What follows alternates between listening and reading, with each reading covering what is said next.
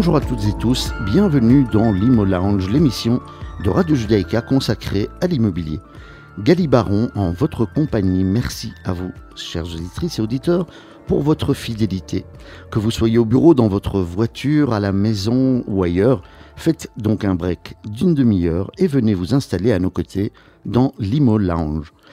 Comme nous l'avons évoqué précédemment, on vous propose régulièrement de vous tenir au courant de l'actualité liée au monde de l'immobilier.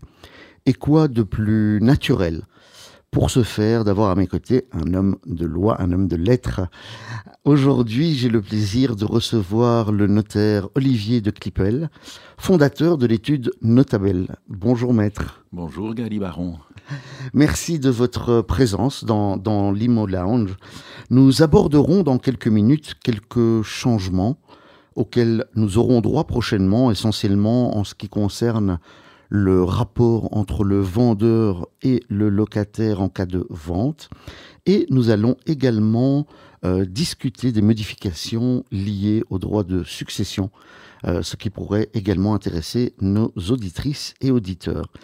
Mais avant cela, euh, Olivier de Clipel, nos auditeurs ont certainement envie d'en savoir un petit peu plus sur vous. Pourriez-vous brièvement vous, vous présenter? Alors j'ai été parlementaire pendant 20 ans, j'ai siégé dans plusieurs parlements. La Belgique est un pays compliqué, mais j'en ai fait l'expérience à tous les niveaux de pouvoir et j'ai même été échevin ici dans cette commune où se trouve Radio Judaïka. Actuellement, je, n'ai plus de mandat politique, mais je suis bien président de la régionale bruxelloise du syndicat national des propriétaires et copropriétaires ce qui me vaut encore d'être euh, souvent en contact avec les questions politiques du jour. Et à côté de cela, je suis toujours resté notaire à Bruxelles, et tout en restant également engagé dans le monde associatif. C'est ça. Magnifique. Et l'étude de...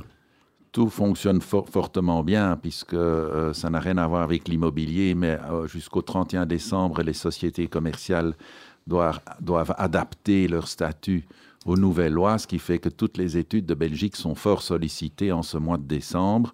Et donc l'activité est débordante. Au niveau de l'immobilier, l'activité s'est un peu ralentie, mais ce n'est pas du tout la panique. On vend encore tout. Si ce n'est que les acheteurs, maintenant, ont l'occasion de négocier les prix. Moi, j'ai connu ça, pendant tout le temps. Je suis notaire depuis plus de 30 ans. D'habitude, un vendeur, il tape toujours un peu trop et puis on négocie un peu à la baisse. Et ce n'est que après le Covid qu'on a connu une inversion. C'est vrai que la baisse était, était, rarissime. Les, vendeurs mettaient en vente et puis le prix montait, même de gré à gré. Donc c'est des ventes publiques déguisées. Cette période-là, je crois, a pris fin, mhm. sauf peut-être sur de très beaux biens où on se précipite.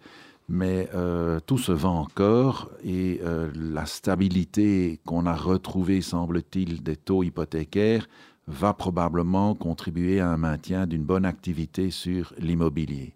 C'est ça. Il y a également une, je dirais une lenteur, un ralentissement euh, qui est dû voilà, au, niveau notamment les guerres, les, les, les taux d'intérêt, les, les banques qui sont plus frileuses aussi. Euh, il y a encore d'autres considérations comme euh, les considérations euh, énergétiques. C'est quelque chose que, que, vous ressentez chez vous également au niveau de l'étude? La guerre proprement dit pas directement, puisque l'immobilier en principe est une valeur refuge. Tout à fait. Et donc c'est plutôt sur le marché des actions qu'on devrait voir des baisses qu'on a pas fort vu. Mhm. On l'a vu, un ralentissement, mais ni la guerre de l'Ukraine, ni la guerre contre le Hamas a créé vraiment un choc en termes d'action, et sur l'immobilier encore moins, sauf ce que vous citez, c'est les prix de l'énergie. La hausse des prix de l'énergie, puisqu'une maison, un appartement doit être chauffé, mhm. ça, ça peut influencer effectivement la capacité d'emprunt des, des, des acheteurs puisque les banquiers savent bien qu'ils sont confrontés à des nouvelles législations qui nous sont imposées par l'Europe, qui veulent que tous les logements doivent être isolés. Et mhm. on a des normes assez ambitieuses en la matière. Et ça, ça peut freiner le marché immobilier, ça peut freiner tout simplement l'octroi de prêts hypothécaires. C'est ça. Et vous sentez chez vous, est-ce qu'il y a une enfin quand je dis chez vous, au, niveau des notaires en général, une diminution de transactions ou plutôt juste une lenteur parce que tout prend plus de temps aujourd'hui ah, En fait, les deux. Donc, il y a quand même une légère réduction des transactions. On parle de 5%, mais vous savez, 5%, ça peut influencer la formation des prix. Mhm. Et puis, il y a bien sûr aussi la lenteur, mais ça, c'est dû à d'autres phénomènes, qui est l'amplification des mesures administratives qu'on impose aux propriétaires à chaque fois qu'ils vendent et bientôt aussi à chaque fois qu'ils donnent en location un bien. Et donc tout ça rend les choses plus compliquées et de lors plus lentes. C'est ça. Des refus de crédit également que vous... Alors il y a des refus de crédit. Ça se trouve plutôt dans les parties de Bruxelles où les crédits sont assez proches de 100% de la valeur du bien. Mhm. Là, on voit des refus de crédit, tandis que là où les Bruxellois sont plus épargnants et ont un apport personnel important qui leur vient généralement de leur famille, là, on voit très peu de, refus de crédit. Donc les banques sont toujours à l'affût pour prêter euh, sur le long terme des prêts hypothécaires. Alors, il y a des changements qui sont, qui sont prévus. Euh, lors de ventes immobilières, c'est prévu pour, euh, pour bientôt. Euh, pourriez-vous nous en dire un petit peu plus? Alors, Baron, ce n'est pas encore moniteur. c'est, paraît-il, ça va paraître le 20 décembre moniteur pour entrer en vigueur le 1er janvier. Ça va assez fort bouleverser certaines transactions immobilières, y compris par des particuliers, cela concerne tous les biens donnés en location. On va donner officiellement un droit de préférence au locataire pour pouvoir acheter son propre logement. Mhm. Ça paraît assez logique. faut savoir, je ne vais pas m'étendre ici, que c'est une procédure fort compliquée et dangereuse pour le vendeur, puisque la procédure est assez stricte pour les termes. Je donne un simple exemple. Vous offrez à la préemption pour 200 000 euros à votre locataire, il a 30 jours pour acheter, finalement il n'achète pas, vous vendez à quelqu'un d'autre, mais dans la vente, vous vous engagez à régulariser un, une, infraction d'urbanisme qui va coûter 3000 euros. Mhm. Le locataire, en prenant ça, dit, vous avez modifié les conditions. C'est ça. Vous auriez dû me le dire au départ que vous alliez faire ce cadeau à votre acheteur. Donc ce n'est pas uniquement le prix de vente, mais également le prix de vente compte tenu des divers, divers euh, les bonus auxquels on pourrait avoir droit. Toutes les conditions. Or, on rencontre ça assez souvent parce que c'est un problème à Bruxelles. Il n'y a pas de prescription en matière d'urbanisme. Et dès lors, il y a beaucoup de discussions sur ces questions d'urbanisme ici à Bruxelles. Et parfois, le vendeur dit, écoutez, Acheteurs, débrouillez-vous avec les châssis de fenêtres, par exemple, qu'il faut remplacer parce que c'est du PVC, et je vous réduis le prix de 3 000, de 4 000, voire de 5 000 euros. Et donc, c'est une condition nouvelle, donc il faut en principe retourner chez le locataire mhm. qui va encore freiner, enfin en tous les cas délayer la vente vis-à-vis -vis de votre amateur. Ça. Et donc c'est pour ça que ce n'est pas une procédure simple, et ça, ça rentre en vigueur le 1er janvier. Donc ceux qui nous écoutent et qui sont à la vente actuellement, je leur conseille de signer soit le compromis ou à tout le moins l'offre encore cette année, parce que sinon, l'année prochaine, il faudra proposer au droit de préférence aux locataires. C'est ça. Euh, et, je dirais, comme, comme, on, dit souvent, euh, qu'il vaut mieux, euh, à ce moment-là, venir voir les personnes qui peuvent apporter euh, des éléments de réponse, notamment et surtout, je dirais, les notaires, euh, également les agents immobiliers, s'ils font bien leur travail, ils devraient euh, connaître cela également, pour que justement le, le, le, vendeur puisse vendre, je dirais, de manière plus paisible. Tout à fait. Alors, ça veut dire donc que lorsque, lorsque l'on reçoit une offre, celle-ci est souvent valable quelques jours. Euh, s'il y a un locataire, il faudra donc lui laisser le temps de, décider d'acquérir lui-même. Donc vous avez parlé des 30 jours. Cela veut-il dire que le propriétaire qui euh, souhaite malgré tout accepter une offre de quelqu'un euh, devra mettre la condition suspensive du non-exercice du droit de préférence vous avez bien par le compris, locataire Vous avez bien compris, c'est tout à fait ça. Je connais un peu la matière, mais, mais... vous pouvez déjà dès le départ informer votre locataire de la mise en vente Oui. et lui dire voilà, c'est à tel prix. Et si vous voyez, comme vous êtes, si vous êtes vendeur ou vous êtes locataire et vous voyez qu'il y a une discussion possible, parce que le locataire dit oui, c'est possible, c'est toujours mieux de vendre au locataire, parce qu'il connaît le bien. Bien sûr. Donc il y aura beaucoup moins de difficultés dans la vente en vendant au locataire. C'est déjà un conseil que nous donnons bien avant cette loi. Mmh. Mais avec cette nouvelle législation, cette, cette démarche sera renforcée, Mmh. d'avoir un bon contact avec son locataire. Parce que lui, il sera une partie à la vente, sauf si vous le dites le départ, écoutez, moi, je dois quitter la Belgique dans un an, il est hors de question que j'achète. À ce moment-là, après lui avoir fait l'offre, après lui avoir fait l'offre, vous pouvez demander un désistement. Pas avant, je signale. Donc il y a des trucs et astuces dans ces lois qu'il faut bien obéir. C'est ça. Et lorsque lorsqu'on a euh, quelqu'un, je dirais, qui fait euh, une offre plus basse et que le propriétaire est en mesure d'accepter, donc il doit retourner, Il doit chez, retourner le chez le locataire. Ça, c'est tout à fait logique. Ça a toujours été comme ça. ça. Mais il n'y a pas que le prix, il y a aussi les conditions. Oui, c'est ça. Et donc, il faut être euh, vigilant aux conditions. Parce que souvent, hein, vous dites, euh, on met en vente, on a très rapidement un amateur, mais on n'a pas encore les renseignements d'urbanisme. Ça peut traîner parfois trois mois ici à Bruxelles. On n'a par exemple pas encore le renouvellement ou le nouveau euh, PEB. Si le PEB est plus favorable, le locataire peut dire, mais si j'avais su que moi, le PEB serait plus favorable, j'aurais acheté, alors qu'avec un mauvais PEB, je n'achetais pas. Donc tout ça sont des éléments qu'il faut bien, bien sous-peser avant de signer avec l'acheteur de manière définitive. Mais merci pour euh, toutes ces explications euh, qui seront bien utiles. Est-ce que le, ce qui va venir comme réglementation à partir du 1er janvier 2024, est-ce uniquement pour Bruxelles ou bien c'est une, c'est la loi donc, et que c'est sur les trois régions? Non, c'est uniquement pour Bruxelles. Il n'y a pas de droit de préférence en Flandre et Mhm. pas de droit de préférence en région wallonne. Il y a bien un droit de préférence en matière de bail à ferme, mais ça, Oui, je ne vais mais pas le bail à ferme à. Bruxelles, c'est vrai qu'il est rare. Bon, voilà. Très bien. Exactement. Merci, maître. Alors, je, je- je vous propose de faire une, euh, une petite pause euh, musicale. Euh, je vous avais posé la question de savoir si vous aviez une chanson qui vous tient peut-être à cœur actuellement. Et vous m'avez demandé la chanson d'Axel Red, Le plus beau reste à venir. On se retrouve dans, quelques minutes pour la suite de votre émission Imo Lounge en compagnie de maître Olivier de Clipel. Merci.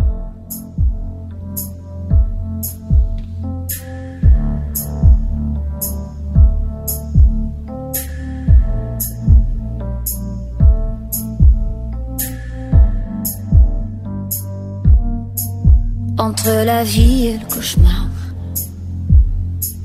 Entre un toit et le trottoir. La trahison et l'amitié. Je vais pas te laisser. Entre les actes et les mots. Entre les lâches et les héros. Blessé dans un métro. Je t'emmènerai là, là-bas.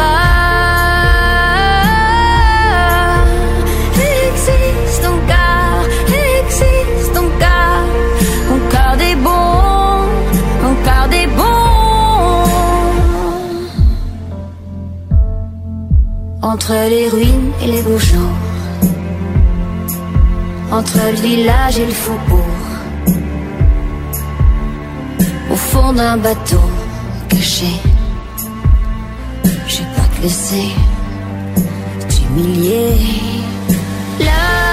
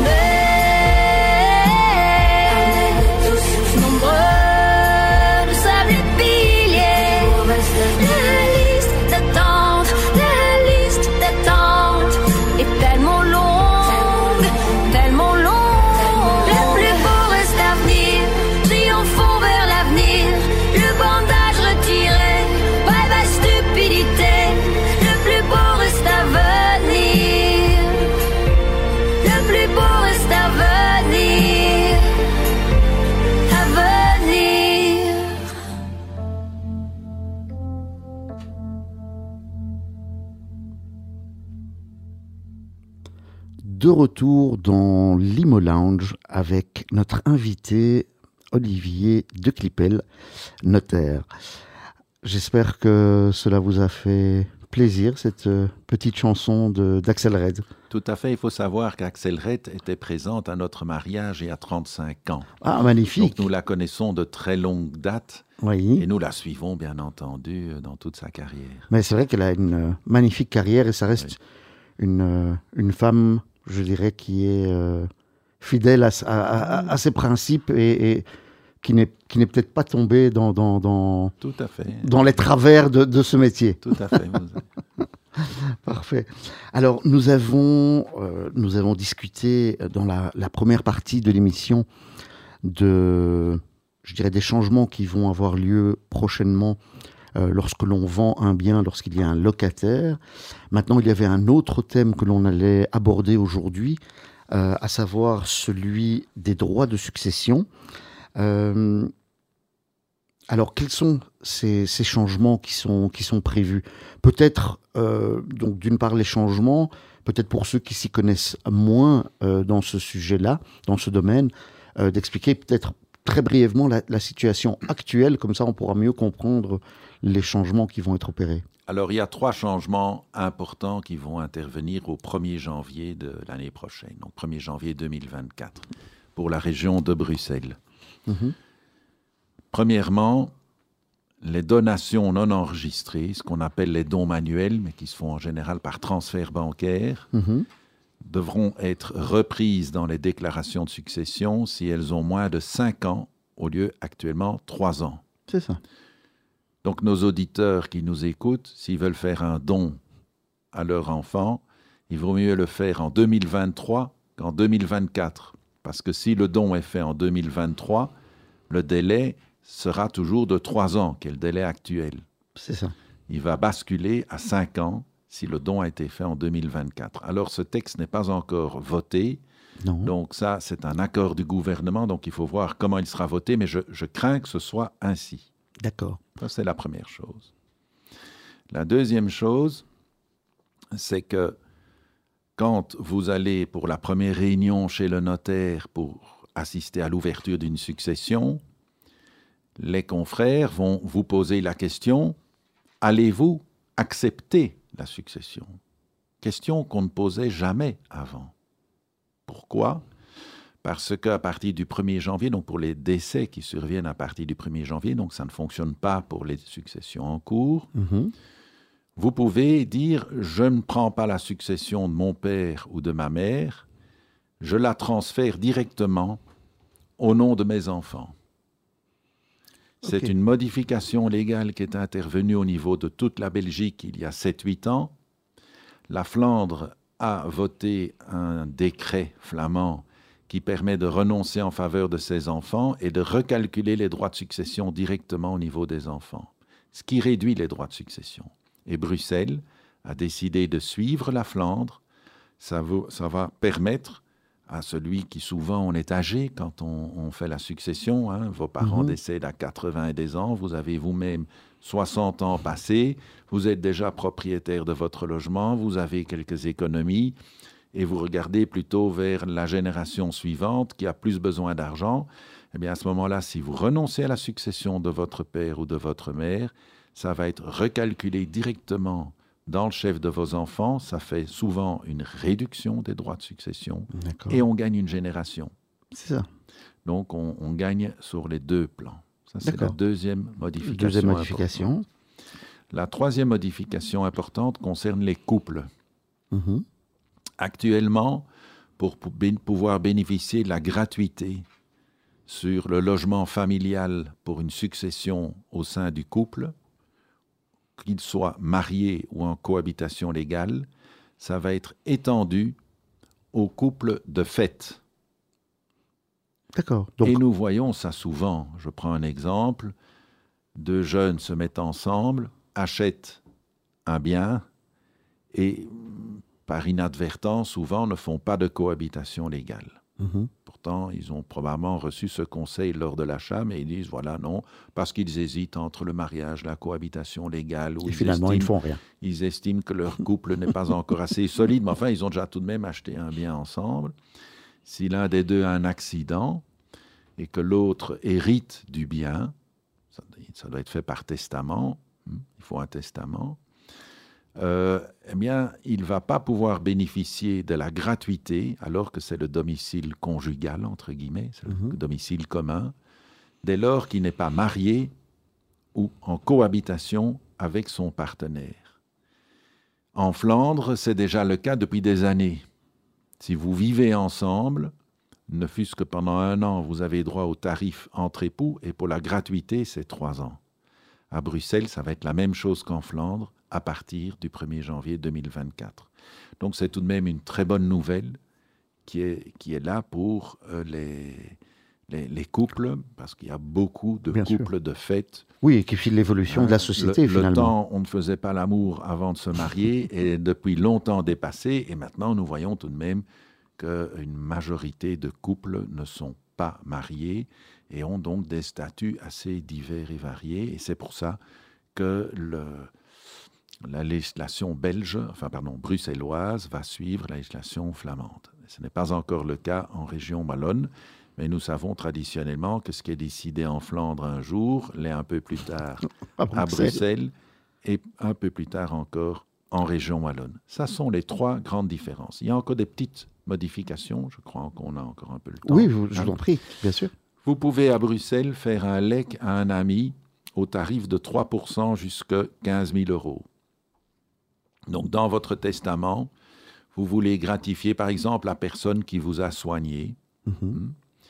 euh, ça ne peut pas être un médecin, parce qu'en principe, le médecin ne peut pas bénéficier d'un testament, du moins s'il vous soigne jusqu'au bout. S'il vous soigne pendant votre vie, ça va, mais oui. si, la loi dit que c'est la, si vous décédez de la maladie, enfin, si vous a soigné de la maladie dont vous décédez. Bon, pas toujours facile à savoir. Ça. Vous ne pouvez pas non plus faire un testament en faveur de votre notaire, même s'il est sympathique. Sauf si c'est votre, vo votre enfant. Oui, de, de, la famille, bien oui, sûr. Oui, s'il y a un autre motif, mais le seul motif qu'il soit notaire, il ne peut pas bénéficier d'un testament.